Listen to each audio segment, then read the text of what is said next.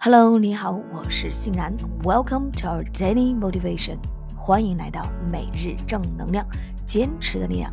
新的一天，新的自己，加油！好的，今天的这一句高能英语是：Strive not to be a success, but rather to be of value. Strive not to be a success, but rather to be of value. 不要努力去做一个成功的人，而应该努力去做一个有价值的人。OK，strive not to be a success, but rather to be of value. OK，让我们注意几个单词。首先，第一个 strive，s t r i v e，strive，strive。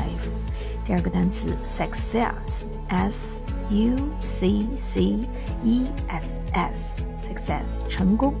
第三个单词 value 价值，V A L U E value value OK。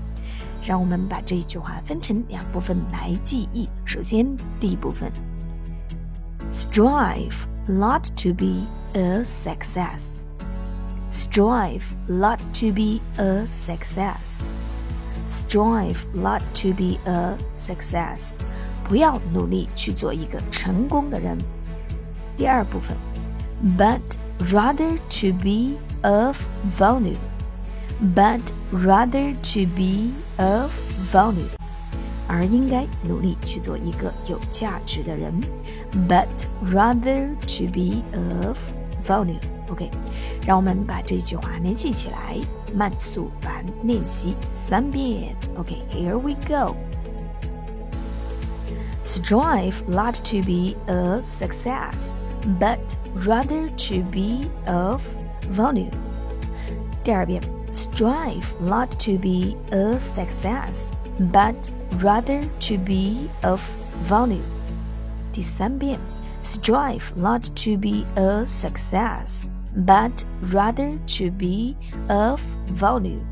不要努力去做一个成功的人，而应该努力去做一个有价值的人。希望我们都能成为有价值的人。